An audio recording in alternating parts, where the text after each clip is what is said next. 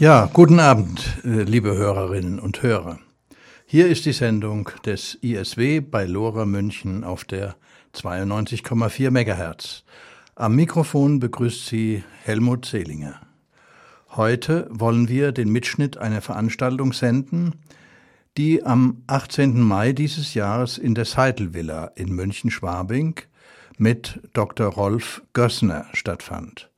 Thema ist und war da wie überwinden wir den Terror beziehungsweise Terror und innere Militarisierung in Deutschland? Die herrschende sogenannte Sicherheitspolitik nutzt die Antiterrorpropaganda zu einer staatlichen Aufrüstung nach innen und außen. Die westlichen Werte, die angeblich geschützt werden sollen, Demokratie, Rechtsstaat, Bürgerrechte, Freiheit, Offenheit und Rechtssicherheit, werden durch die Schutzmaßnahmen aufs schwerste beschädigt. Eine wirkliche Bekämpfung der Ursachen des Terrors findet kaum statt. Sie müsste auf eine friedliche und gerechte Weltordnung zielen, auf die Herstellung solidarischer Gesellschaften. Die Herstellung innerer und äußerer Sicherheit muss als zentrales Element der sozialen Frage verstanden werden. Rolf Gössner ist promovierter Jurist, Menschenrechtsanwalt und Richter am Staatsgerichtshof in Bremen. Er ist Mitherausgeber des Grundrechte-Reports und der Zeitschrift Ossietzky und er hat bei dem entsprechenden ISW-Heft mitgearbeitet. Rolf Gössner wurde mehrfach für sein Engagement ausgezeichnet, unter anderem mit dem Kölner Karlspreis für engagierte Literatur und Publizistik, mit der Theodor Heuss Medaille und mit dem Bremer Kultur- und Friedenspreis. Und er ist Beschwerdeführer beim Prozess am Bundesverfassungsgericht gegen die Vorratsdatenspeicherung. Also nun zum Vortrag von Rolf Gössner. Die Beiträge werden etwas aufgelockert durch Musik des südafrikanischen Jazzmusikers Dollar Brand bzw. Abdullah Ibrahim. Guten Abend zunächst mal. Der sogenannte islamistische Terror, äh, so heißt es ja allenthalben, ist in Europa, ist in Deutschland angekommen. Ähm, außer Frankreich, Belgien, England, Russland, Schweden ist äh, Deutschland äh, von Terroranschlägen betroffen, so in Hannover, in Essen, Würzburg, Ansbach, Chemnitz, und dann eben der äh, furchtbare Anschlag auf den Weihnachtsmarkt in Berlin, äh, der Ende letzten Jahres äh, zwölf Menschenleben und zahlreiche Verletzte forderte.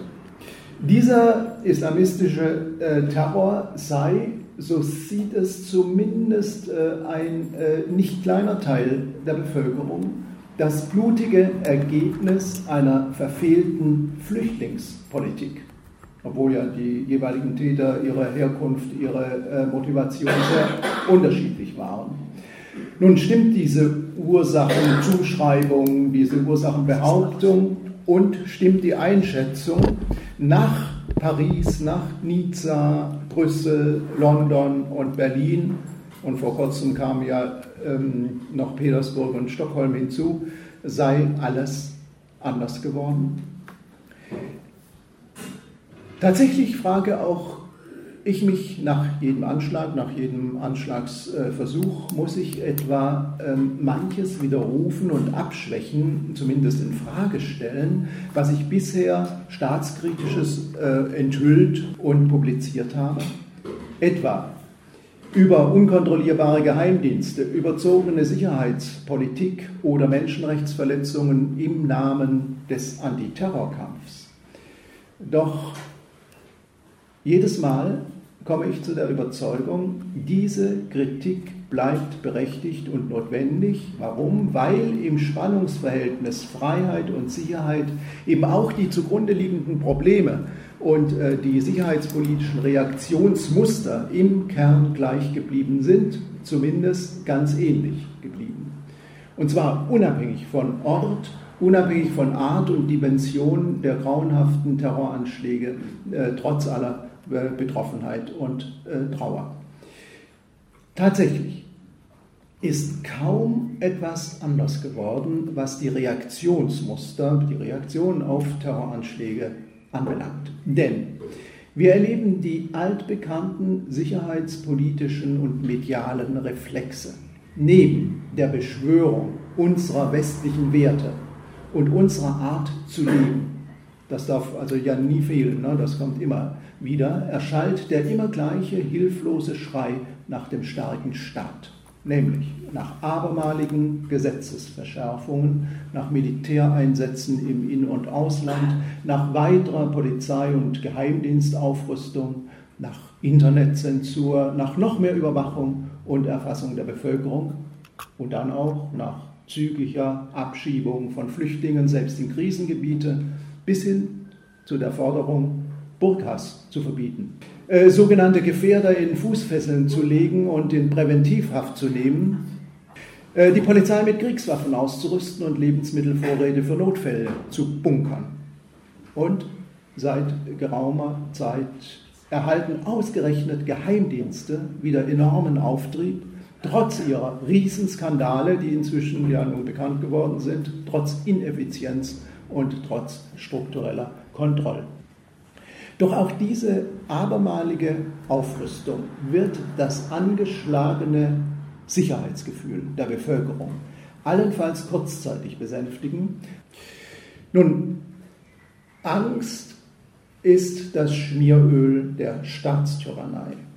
Es ist diese bittere Erkenntnis, die darauf verweist, dass Verunsicherung und Angst als Herrschaftsinstrumente nutzbar sind und die uns warnen und veranlassen sollten, uns der politisch-medialen Angstmacherei, dem Überwachungswahn, jedem Angriff auf die Bürgerrechte und jeder Kriegstreiberei zu widersetzen. Und zwar auch und gerade in Zeiten grauenhafter Anschläge und verstärkter Terrorwarnungen in Deutschland und Europa.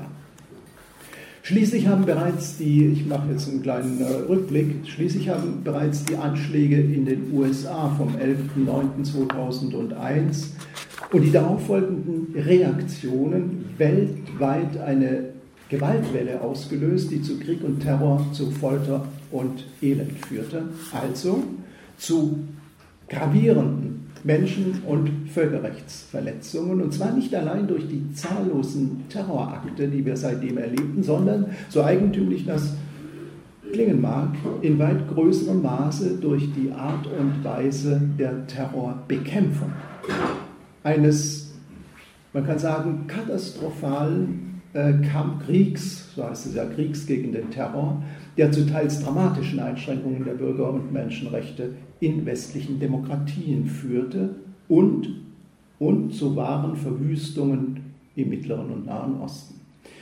Welche Exzesse dieser terroraffine, ja man kann eigentlich auch sagen seinerseits terroristische Antiterrorkampf gebiert, das zeigen etwa der völkerrechtswidrige Angriffskrieg auf, äh, gegen den Irak, dann äh, der mörderische US-Drohnenkrieg, das Folterprogramm der CIA und das Foltercamp Guantanamo sowie die illegale globale Massenüberwachung durch äh, US-Geheimdienste unter Beteiligung auch des bundesdeutschen äh, BND und anderer Geheimdienste. In der Bundesrepublik bescherte uns seit 9-11 ein ausufernder Antiterrorkampf, bescherte uns die umfangreichsten Sicherheitsgesetze, die in der bundesdeutschen Rechtsgeschichte jemals auf einen Streich verabschiedet worden sind. Ähm, das war 2002. Manche erinnern sich noch an die sogenannten Otto-Kataloge, nee, Otto-Pakete oder was auch immer. Ne? Also auf jeden Fall waren es ganze Gesetzespakete, benannt nach einem ja schon fast legendären äh, Bundesinnenminister namens Otto Schilly, SPD. Ähm, ja, Polizei- und Geheimdienstbefugnisse, die wurden stark ausgeweitet.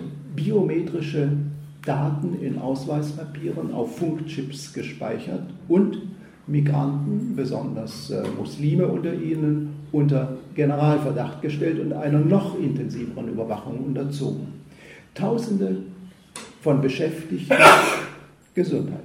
Ähm, Tausende von Gesch äh, Beschäftigten in ähm, sogenannten lebens- oder verteidigungswichtigen Betrieben, etwa Energieunternehmen, Krankenhäusern, pharmazeutischen Firmen, Bahn, Telekommunikationsbetrieben, die werden geheimdienstlichen Sicherheitsüberprüfungen unterzogen und ausgeforscht.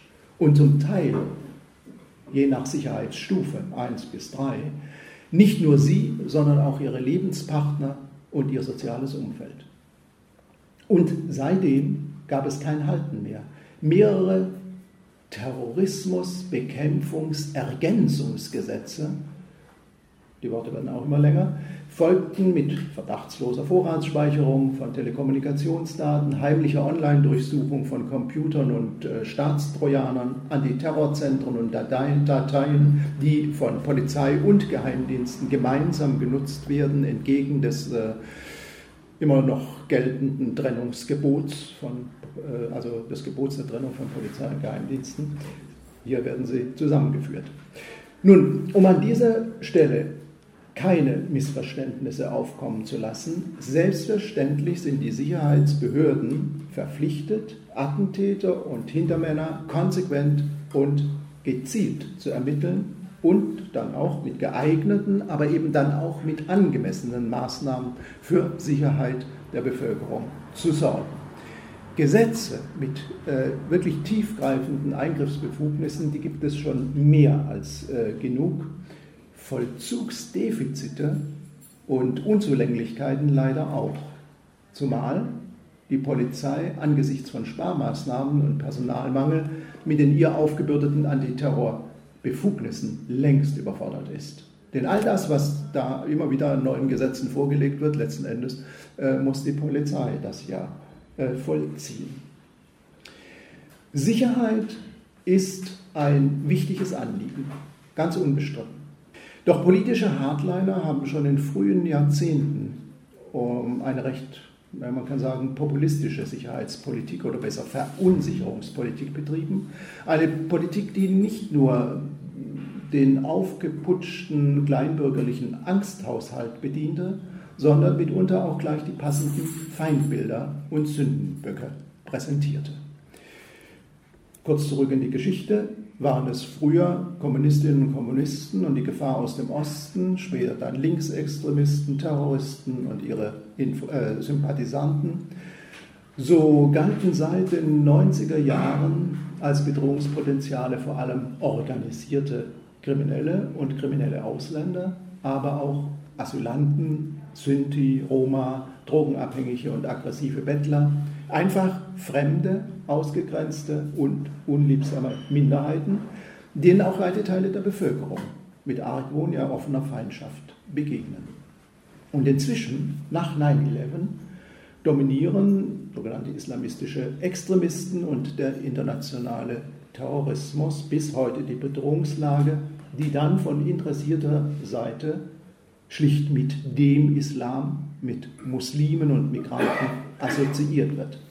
Solche gruppenspezifischen äh, Gefährdungspotenziale, die mitunter ja einen realen Kern haben mögen, werden regelmäßig als Legitimation, als äh, populistische Legitimation für weitere Grundrechtseingriffe und Nachrüstungsmaßnahmen genutzt, auch wenn, das muss man wohl sagen, die allerwenigsten taugen etwa zur Bekämpfung einer selbstmörderischen, religiös aufgeladenen, hasserfüllten Gewalt von oft isoliert handelnden, radikalisierten Kriminellen und teils auch psychisch angeschlagenen Einzeltätern. Nun zurück zu der Serie verfassungswidriger Sicherheits- und Antiterrorgesetze. Wie oft hatte ich im Laufe der Jahrzehnte als Sachverständiger in Bundestag und in Landtagen äh, vor der Verfassungswidrigkeit einzelner Gesetze und Bestimmungen gewarnt zumeist ohne Erfolg. Und wurde dann erst später, Jahre später, in all diesen Fällen äh, ja, vom Bundesverfassungsgericht oder vom Europäischen Gerichtshof ähm, gerechtfertigt oder bestätigt. Die Verfassungsgerichte rügen in all diesen Fällen, dass Regierungen und Parlamentsmehrheiten Grund- und Bürgerrechte, die Menschenwürde und den Kern privater Lebensgestaltung unhaltbaren Sicherheitsversprechen und einer vermeintlichen Sicherheit geopfert haben. Und diese hohe Anzahl verfassungswidriger Gesetze dokumentiert meines Erachtens ein bedenkliches Verfassungsbewusstsein in der politischen Klasse, streng genommen ein Fall für den Verfassungsschutz. Würde man also denken. Doch dieser Inlandsgeheimdienst ist offenbar anderweitig beschäftigt. Jedenfalls geht diese Art von Sicherheitspolitik ja ungebremst weiter, jetzt in der Gegenwart ja wiederum. So etwa mit dem neuen Antiterrorgesetzespaket auch das der Bundestag äh, bereits im Sommer letzten Jahres im Eiltempo mit den Stimmen der Großen Koalition verabschiedet hat und ähm, mit dem unter anderem sowohl die Befugnisse des Verfassungsschutzes als, als auch die der Bundespolizei abermals verschärft worden sind. Und seit dem Berliner Anschlag überschlagen sich die markigen Aufrüstungsvorschläge der Koalitionsparteien in Bund und Ländern. Nur so viel ist klar, Gesetze und Instrumente. Die gab es mehr als genug, aber eben auch schwere Versäumnisse, Fehleinschätzungen, strukturelle Probleme. Da denkt man eigentlich, ja, wie wäre es mit einer Evaluation oder Evaluierung äh, der bisherigen äh, Sicherheitsgesetze und ihrer Umsetzung? Ähm, äh, eine eventuelle Nachjustierung wäre ja wo nötig durchaus möglich. Aber es gibt weiterhin einen regelrechten Überbietungswettbewerb. Aktuell haben wir ihn wieder zu verzeichnen. Es gibt weitere Verschärfungsvorschläge, ähm, die jetzt auch in Vorwahlkampfzeiten ganz besonders ins Kraut schießen. Ähm, von der Zentralisierung des Verfassungsschutzes und der Polizei, der verstärkten Videoüberwachung, es heißt Videoüberwachungsverbesserungsgesetz dann automatisierte Lesesysteme für Autokennzeichen, äh, Fußfesseln, die sind jetzt auch schon in Kraft ne, für sogenannte äh, Gefährder, also für Menschen, die noch nichts verbrochen haben, denen aber es zugetraut wird, dass sie möglicherweise was verbrechen könnten. Präventivhaft für sogenannte Gefährder, eine ganz spezielle äh, Geschichte hier in Bayern. Also wie gesagt, für Menschen, die noch nicht straffällig geworden äh, sind, ähm, bis hin zu Ausreisezentren für abgelehnte Asylbewerber, Ausweitung, Verlängerung der Abschiebehaft, verschärfte Abschiebepraxis, Ausspähen und Auslesen von Handy- und Laptop-Daten von Flüchtlingen und so weiter und so fort. Die meisten dieser Forderungen sind, so wenigstens meine Interpretation, weniger Vorschläge als vielmehr Anschläge auf Grund- und Freiheitsrechte, auf Datenschutz äh, und die föderale Ordnung und den demokratischen Rechtsstaat. Besonnenheit und Verfassungsmäßigkeit, die sehen jedenfalls anders aus. Und da stellt sich dann doch die Frage, wo soll das alles enden? Ja, liebe Hörer, wir befinden uns in der Sendung des ISW, des Alternativkritischen Münchner Instituts für sozialökologische Wirtschaftsforschung. Hier bei Radio Lora München auf der 92,4 MHz oder im Digitalradio DAB+. Wir haben uns eben mit der Verschärfung der sogenannten Antiterrorgesetze, der Verschärfung der Überwachung und weiterer Maßnahmen mit den daraus folgenden Einschränkungen der Bürger- und Menschenrechte beschäftigt. Wir werden uns nun im zweiten Teil damit beschäftigen, welche Ursache der Terrorismus hat. Stichworte sind hier diverse Kriegseinsätze westlicher Länder und Waffenexporte, aber auch aggressive Marktradikalität oder wirtschaftliche Boykottmaßnahmen. Andererseits wird die Rolle von Verfassungsschutz und Geheimdiensten auch im Hinblick auf Neonazis beleuchtet. Dazu weiter mit Rolf Gössner. Und da stellt sich dann doch die Frage, wo soll das alles enden? Können der moderne Terror und die zugrunde liegenden menschenfeindlichen, äh, die menschenfeindliche Hassideologie mit solchen eskalierenden Maßnahmen überhaupt wirksam und nachhaltig bekämpft werden? Meine Antwort, nein. Und schon gar nicht, solange die Ursachen, Gründe und Bedingungen von Gewalt und Terror nicht wahrgenommen, nicht angegangen und bekämpft werden. Doch davon ist leider ja, nur selten die Rede, zumindest in der offiziellen Politik, obwohl gerade hier dringend anzusetzen wäre. Schließlich spielt der Westen, spielen Europa und die NATO und die USA eine desaströse Rolle, gerade im Nahen und Mittleren Osten, äh Quatsch, äh, nahen, doch im Nahen und Mittleren Osten, mit Hunderttausenden von toten Zivilisten, allein seit 9-11. Dort wirft die westliche Wertegemeinschaft für eigene geopolitische, ökonomische und militärische Vorherrschaftsinteressen, dann oft genug noch getarnt als Terrorbekämpfung oder humanitäre Interventionen, wirft systematisch diese hochgehaltenen eigenen Werte über Bord.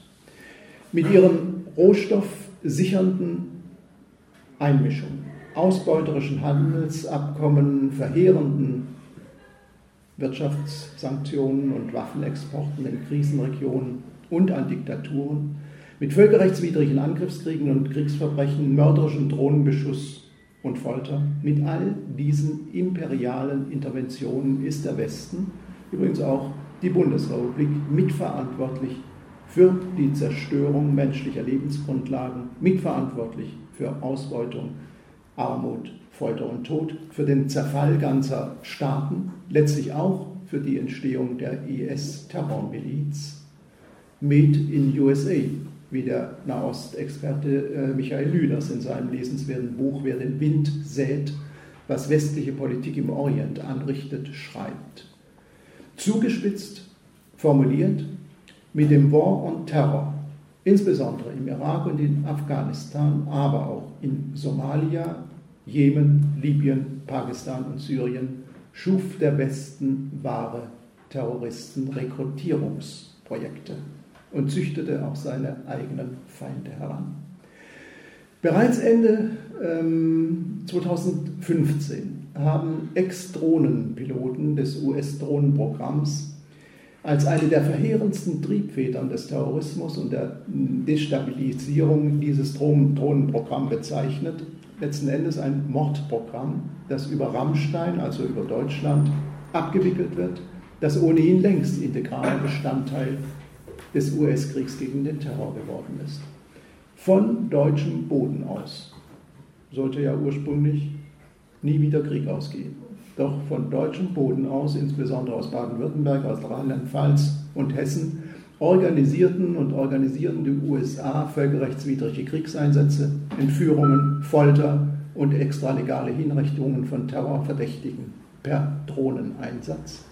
Die Bundesrepublik hat als NATO-Verbündeter am US-Krieg in Afghanistan teilgenommen, leistete logistische Hilfe im illegalen Krieg der USA und der Koalition der Willigen gegen den Irak mit mehr als einer Million Toten.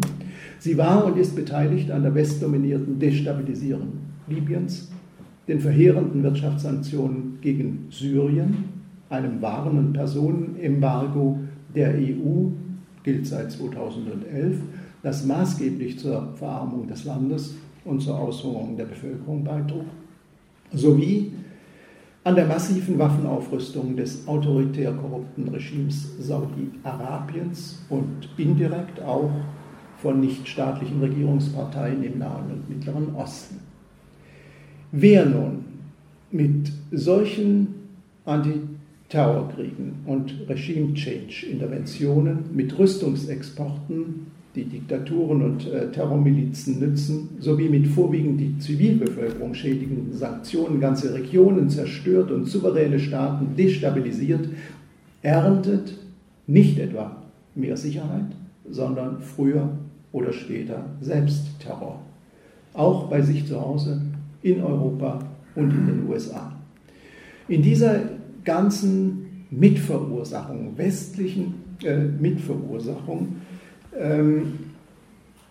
von Ausbeutung, von Krieg, Terror und Elend liegt auch ähm, die Mitverantwortung dafür, dass Millionen Menschen aus diesen Regionen in die Flucht getrieben wurden und werden. Wir kommen zu euch, weil ihr unsere Länder zerstört.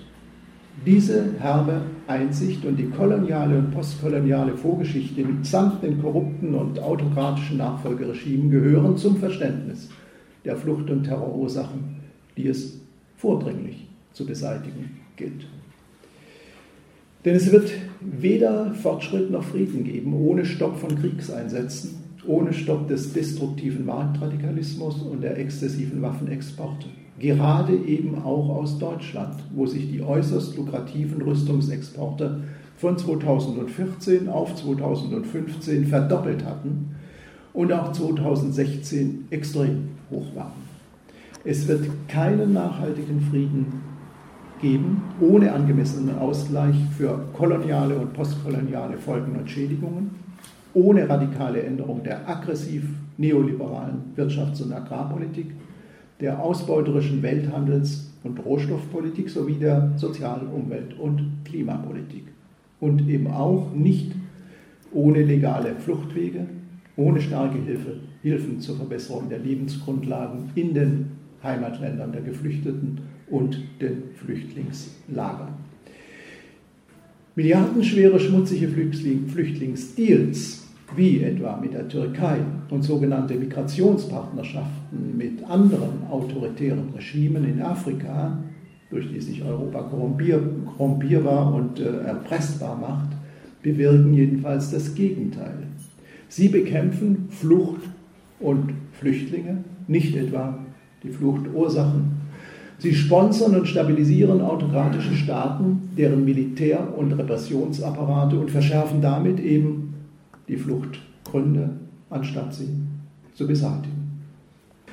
Nach Angaben der Bundesregierung kam es 2016 zu mehr als 3500 Übergriffen auf Flüchtlingsunterkünfte sowie auf Flüchtlinge, also zu fast 10 pro Tag, wobei die Dunkelziffer ziemlich hoch sein dürfte.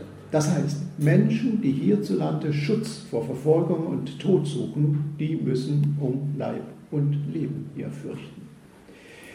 Die langjährige Nichtaufklärung der NSU-Mordserie und der Ausblendung äh, der, äh, ihres rassistischen Hintergrunds, die sind Belege dafür, dass der Verfassungsschutz, aber auch die Polizei im Bereich Rechtsextremismus, Neonazismus grandios versagt haben. Das waren nicht nur Pannen, wie manchmal angenommen. Nein, da waren ideologische Scheuklappen und institutioneller Rassismus im Spiel, die zu Ignoranz und systematischer Verharmlosung des Neonazi-Spektrums führten. Der Verfassungsschutz war, wie wir inzwischen äh, erfahren mussten, mit vielen seiner V-Leute hautnah dran an den mutmaßlichen Mördern, an ihrem Kontakt und äh, Kontaktpersonen und auch Unterstützern. Sie mordeten quasi unter staatlicher Aufsicht. Trotzdem, oder muss man etwa sagen, deswegen wollen die Geheimdienste in Bund und Ländern so gut wie nichts mitbekommen haben. Haben sie die äh, NSU-Mordserie über Jahre hinweg weder verhindert noch zu seiner Aufdeckung beigetragen. Und das Erschreckendste was ich bei meinen eigenen Recherchen zu meinem Buch Geheime Informanten, V-Leute des Verfassungsschutzes, Kriminelle im Dienste des Staates erfahren musste, ist, dass der Verfassungsschutz seine kriminellen V-Leute aus Nazi-Szenen oft genug deckt und systematisch gegen polizeiliche Ermittlungen abschirmt, um sie eben vor Enttarnung zu schützen. Das nennt sich dann Quellenschutz und weiter abschöpfen zu können, anstatt sie, wie es eigentlich nötig wäre, sie sofort abzuschalten. So war es auch im Umfeld der NSU. Das ist, das muss man so deutlich sagen, das ist Strafvereitelung im Amt oder auch psychische Unterstützung und Beihilfe zu Straftaten. Doch die Verfassungsschutzverantwortlichen die sind dafür nie zur Rechenschaft gezogen worden, selbst wenn Unbeteiligte unmittelbar und schwer geschädigt wurden. Zusammenfassend kann man sagen, über sein kriminelles und unkontrollierbares V-Leute-System verstrickt sich der Verfassungsschutz heillos in kriminelle und mörderische Machenschaften der Nazi-Szenen.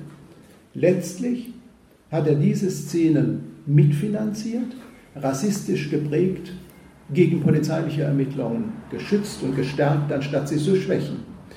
Auf diese Weise, so wenigstens mein Fazit, ist der Verfassungsschutz selbst Teil des Neonazi-Problems geworden, konnte jedenfalls zur Lösung kaum etwas beitragen.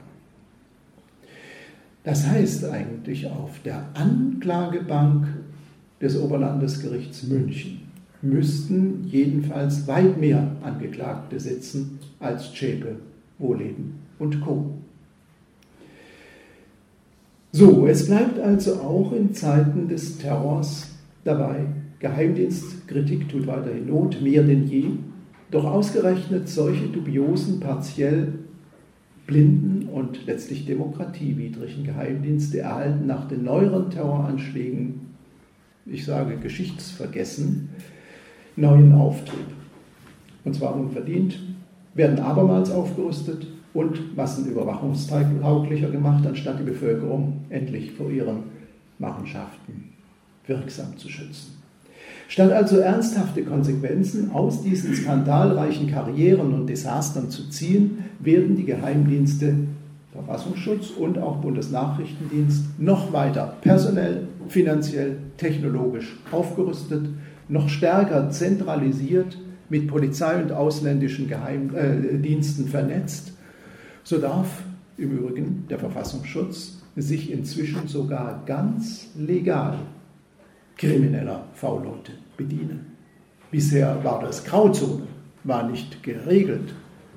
Jetzt ist es explizit geregelt worden. Unter bestimmten Bedingungen darf sich der Verfassungsschutz legal krimineller V-Leute bedienen.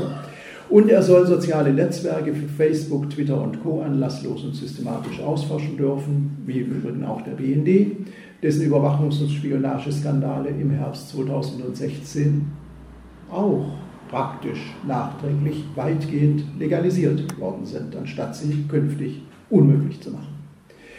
Und all dies, obwohl man ja sagen muss, dass Geheimdienste streng genommen Fremdkörper sind in der Demokratie und ihre Skandale systembedingt. Warum? Weil diese Institutionen, die Verfassung und Demokratie ja eigentlich schützen sollen, selbst demokratischen Prinzipien widersprechen. Und zwar den Prinzipien der Transparenz und der Kontrollierbarkeit. Die reguläre parlamentarische Kontrolle geheimdienstlicher Arbeit, die erfolgt ja ihrerseits im Geheimen, also wenig demokratisch und Gerichtsprozesse, in denen etwa V-Leute eine Rolle spielen, die werden tendenziell zu Geheimverfahren, in denen dann Akten geschreddert, manipuliert, geschwärzt werden, sowie Zeugen ganz oder teilweise gesperrt. Dieses Verdunkelungssystem rund um äh, Geheimdienste frisst sich weit hinein in Justiz und Parlamente, die ja die Geheimdienste eigentlich kontrollieren sollen. Und so kommt es eben zumeist daran scheitern. Deshalb neigen Geheimdienste eben auch in einer Demokratie zu Verselbstständigung, zu Machtmissbrauch und Willkür. Ja, zur Art Staat im Staate, wie ihre Geschichte und wie ihre Praxis so eindrucksvoll es belegen. Deshalb fordern ja namhafte äh, Bürgerrechtsorganisationen wie etwa die Humanistische Union und die Internationale Liga für Menschenrechte folgerichtig eine sozialverträgliche Auflösung des Verfassungsschutzes als Geheimdienst. Eine Forderung, äh, die nicht etwa äh, das Grundgesetz und auch keine Landesverfassung, auch nicht die bayerische, ähm, untersagen würde, die stehen nicht dagegen, äh, denn danach, nach den Verfassungen, muss der Verfassungsschutz keineswegs als Geheimdienst ausgestaltet sein. Liebe Hörer, wir befinden uns in der Sendung des ISW, des Alternativkritischen Münchner Instituts für sozialökologische Wirtschaftsforschung bei LoRa München, Radio LoRa auf der 92,4 MHz beziehungsweise Digitalradio DAB+. Wir hörten eben, dass die Terrorbekämpfung in Deutschland eigentlich eher kontraproduktiv ist und eher zu bedenklichem Demokratieabbau und zu Menschenrechtsverletzungen führt. Rolf Gössner, unser Referent, wird sich nun auch mit weiteren Tendenzen der Militarisierung in Deutschland, insbesondere durch die zunehmende Aktivierung der Bundeswehr im Innern, beschäftigen. Er stellt dabei die Frage, wappnet sich der Staat damit nicht eventuell gegen mögliche zukünftige soziale Unruhen und Aufstände? Und er berichtet vom bisher weitgehend unbeachteten Ausbau eines konkreten Übungsgeländes für den Stadt- und Häuserkampf in Sachsen-Anhalt, Schnöckenburg. Geht es um Gewaltorientierung bestimmter Gruppen und Personen, um Abwehr konkreter Gefahren und die Aufklärung von Straftaten, dann sind ohnehin Polizei und Justiz zuständig und äh, ein Verfassungsschutz, der im Vor-Vor-Vorfeld ähm, äh, ermittelt, ist insoweit entbehrlich. Und damit komme ich zum letzten äh, Teil des Vortrags. Im Zuge der skizzierten Antiterrorpolitik erleben wir auch einen dramatischen Strukturwandel vom, ich möchte es mal sagen, vom demokratischen Rechtsstaat zum bisherige Grenzen überschreitenden Sicherheits- und Präventionsstaat. So kommt es seit Jahren nicht nur zu einer machtkonzentrierenden Vernetzung von äh, Polizei und Geheimdiensten, wir hatten schon vorher darüber äh, was erfahren, sondern neben der Militarisierung der Außenpolitik auch zu einer Militarisierung der sogenannten inneren Sicherheit. Wie sie aktuell wieder forciert betrieben wird, im Mittelpunkt steht dabei der Bundeswehreinsatz im Inland, der in Einzelfällen ja schon längst Realität ist, selbst gegen Demonstrierende, aber noch ausgeweitet und noch abgesichert werden soll. Und zwar unter Missachtung jener wichtigen Lehren aus der deutschen Geschichte, wonach Polizei und Militär ihre Aufgaben, ihre Befugnisse und Ausrüstungen auch nach dem Grundgesetz strikt zu trennen sind. Die Bundeswehr, die Bundeswehr längst von einer Verteidigungs- zu einer weltweit agierenden Interventionsarmee mutiert, soll künftig selbst in Friedenszeiten, also ohne militärischen Angriff von außen, im Inneren des Landes flexibler eingesetzt werden.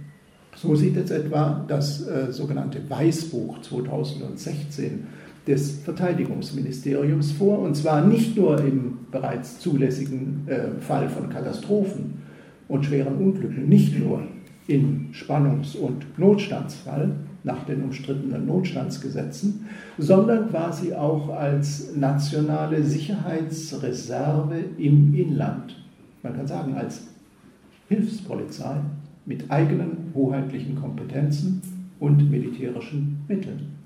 So etwa zur Terrorabwehr bei terroristischen Großlagen, eigentlich einer klassischen Aufgabe der Polizei. Nachdem die Bundeswehr bereits während äh, des Münchner Amoklaufs 2016 in Alarmbereitschaft versetzt worden war, hat sie Anfang 2017, das war im März, in mehreren Bundesländern, unter anderem in Bayern, Bremen, Nordrhein-Westfalen, zusammen mit Bundes- und Länderpolizeien gemeinsame Übungen durchgeführt, um sogenannte terroristische Großlagen zu trainieren. Also ein ganz deutlicher Hinweis auf das, wovon ich gerade rede. Abgesehen von dieser geschichtsvergessenen Grenzüberschreitung was wohl hätte die Bundeswehr in Würzburg, Ansbach oder Berlin ausrichten können, was die Polizei allein nicht vermochte? Demgegenüber, denke ich, ist klar und deutlich festzuhalten. Innere Sicherheit, Gefahrenabwehr und Strafverfolgung sind klassische Aufgaben der Polizei und eben nicht der Bundeswehr, Soldaten sind keine Hilfspolizisten, sie sind nicht für polizeiliche Aufgaben nach dem Grundsatz der Verhältnismäßigkeit, sondern zum Kriegführen ausgebildet und mit Kriegswaffen ausgerüstet. Und sie sind auch nicht dafür da, personelle Defizite bei der Polizei auszugleichen, die aufgrund von Einsparungsmaßnahmen ja tatsächlich vorhanden sind. Die flexibilisierten Militärinterventionen, sowohl nach außen als auch nach innen, verweisen auf einen ganz fatalen Zusammenhang. Je mehr sich die Bundeswehr an Militäreinsätzen weltweit beteiligt und durch Waffenlieferungen in Krisen- und Kriegsgebiete als Kriegspartei wahrgenommen wird, desto größer und, äh, wird ja auch die Gefahr von Terroranschlägen hierzulande. Das hat einen Zusammenhang. Das heißt, die Bundesregierung wappnet sich gegen mögliche Reaktionen auf ihre eigene Außen- und Kriegspolitik mit Militäreinsätzen im Inneren Kollateralschäden an der Heimatfront inbegriffen. Und mit der inneren Aufrüstung und der Entgrenzung des Militärischen macht sich der demokratische Rechtsstaat auf den Weg zu einem präventiv autoritären Sicherheitsstaat, einem nur noch schwer kontrollierbaren Staat im permanenten Ausnahmezustand, in dem der Mensch zum Sicherheitsrisiko mutiert, in dem, der, in dem letztlich Rechtssicherheit und Vertrauen der Bürger und Bürgerinnen mehr und mehr verloren geht. Und spätestens hier stellt sich dann doch die Frage, soll der Staat mit diesem forcierten Umbau der Sicherheitsarchitektur und der Anhäufung von Kontroll- und Repressionsinstrumenten auf Vorrat womöglich nicht nur gegen Gewalt, gegen, Gewalt, gegen Terror, vor Katastrophen und Unglücken geschützt werden, wappnet er sich in Wirklichkeit nicht nur gegen kriegerische Angriffe von außen, sondern vorsorglich auch militärisch gegen mögliche soziale Unruhen und militante Aufstände. Und zwar im Inneren des Landes sowie gegen unkontrollierte Migrationsbewegungen. Gerade eben in Zeiten verschärfter ökonomisch-sozialer Krisen und starker sozialer Spaltung und Spannungen in Deutschland, aber auch in Gesamteuropa. Einem Europa im Übrigen, dem noch eine weit tiefere soziale Spaltung droht, wie die Hilfsorganisation Oxfam vor nicht allzu langer Zeit prognostiziert hat. Ja, und angesichts äh, solcher Entwicklungen und Probleme in Europa und in Deutschland sehen ja manche ähm, Studien sogenannter Think Tanks in urbanen Auseinandersetzungen die Zukunft der Kriegsführung. Die Kriege der Zukunft werden Kriege in urbanen Ballungszentren äh, sein. Es werden asymmetrische und hybride Kriege sein, die nicht gegen Heere, sondern gegen Terroristen und Aufständische sowie gegen Angreifer im Cyberraum geführt werden. Tatsächlich trainieren Bundeswehrsoldaten für ihre militärischen Interventionen Aufstandsbekämpfung, also die Niederschlagung sozialer Unruhen und militanter Aufstände, sowie den asymmetrischen Krieg realitätsnah in urbanen Räumen. So etwa in Israel den Häuser- und Tunnelkampf in einer künstlichen Wüstenstadt oder demnächst im 1 Milliarden Euro teuren Gefechtsübungszentrum des Heeres in Sachsen-Anhalt auf dessen Gelände eine 6 Quadratmeter große und über 140 Millionen Euro teure Übungsstadt namens Schnöggersburg aufgebaut wird. Hier in der Kolbitz-Letzlinger Heide entsteht Europas größte militärische Übungs- und Kampfstadt, und zwar unter der Regie des Rüstungskonzerns Rheinmetall. Ein urbaner Ballungsraum mit 520 Gebäuden, einer Altstadt- und Hochhaussiedlung, einem Regierungs- und einem Elendsviertel mit Industriegebiet und Bahnstation, Flughafen, Straßen, U-Bahn-Tunnel und Kanalisation, mit Moschee, Stadion, Stadtpark, mit Fluss und Brücken. Alles in der Wüste, nein, in der Heide. Also, eine typische Infrastruktur moderner europäischer Metropolen, dort, wo sich soziale Konfliktlagen zusammenballen und auch entladen können. Nach der Fertigstellung von Schnöggersburg, das ist geplant für dieses Jahr, wird sich verzögern wahrscheinlich auf nächstes Jahr. Wenn es so lange dauert wie beim Berliner äh, Flughafen, dann könnte es noch ein bisschen länger dauern, aber ich fürchte, da geht es schneller. Ähm, also nach der ähm, Fertigstellung werden Bundeswehr, EU und NATO-Kampfverbände gemeinsam den asymmetrischen Krieg und Häuserkampf in Großstädten proben für weitere Auslandseinsätze, aber auch für militärische Heimatschutz und Antiterroreinsätze im Inneren des Landes und im Inneren von EU-Staaten. Und damit bin ich jetzt gleich am Schluss und beim Fazit die Anhäufung von sicherheitspolitischen Instrumenten, der Überwachung, der Kontrolle, der Gefahrenvorsorge und Abwehr, und zwar auf Vorrat, und der Militarisierung nach innen und nach außen, Das weist über Terrorabwehr weit hinaus. Mit ihrer Art von Antiterrorkampf zeigen sich die Bundesrepublik, die Mehrheit der EU-Mitgliedstaaten sowie die EU insgesamt weiterhin ignorant gegenüber den tatsächlichen Gründen und Ursachen von Terror, Gewalt und Flucht, an denen eben, ich sage es noch einmal, westliche Staaten, Staatengemeinschaften und NATO maßgeblich beteiligt waren und auch nach wie vor sind. Und insbesondere die Militärinterventionen im Namen von Sicherheit und Freiheit haben die Welt jedenfalls nicht sicherer und nicht freier gemacht und den Terrorismus nicht eingedämmt. Im Gegenteil. Krieg ist seinerseits Terror und gebiert immer neuen Terror und auch neue Terroristen. Ich denke, es führt kein Weg daran vorbei, die zugrunde liegenden sozialen oder kann man sagen asozialen, ökonomischen, militärischen und ideologisch-religiösen Ursachen und Bedingungen von Terror, Gewalt und Kriminalität und damit auch die Ursachen von Fluchtbewegungen zu analysieren, zu bekämpfen und grundlegend zu ändern. Das heißt eben auch, wir brauchen einen anderen, einen ursachenorientierten Sicherheitsbegriff. Wir müssen das vorherrschende, verengte und angstbesetzte Polizei, Geheimdienst und Militär dominierte Sicherheitsdenken aufbrechen und das kurzsichtige, das reflexhafte Kurieren von Symptomen überwinden. Ohne dabei, das muss man dazu sagen, allerdings den notwendigen staatlichen Schutz von Gesellschaft und Bevölkerung zu vernachlässigen.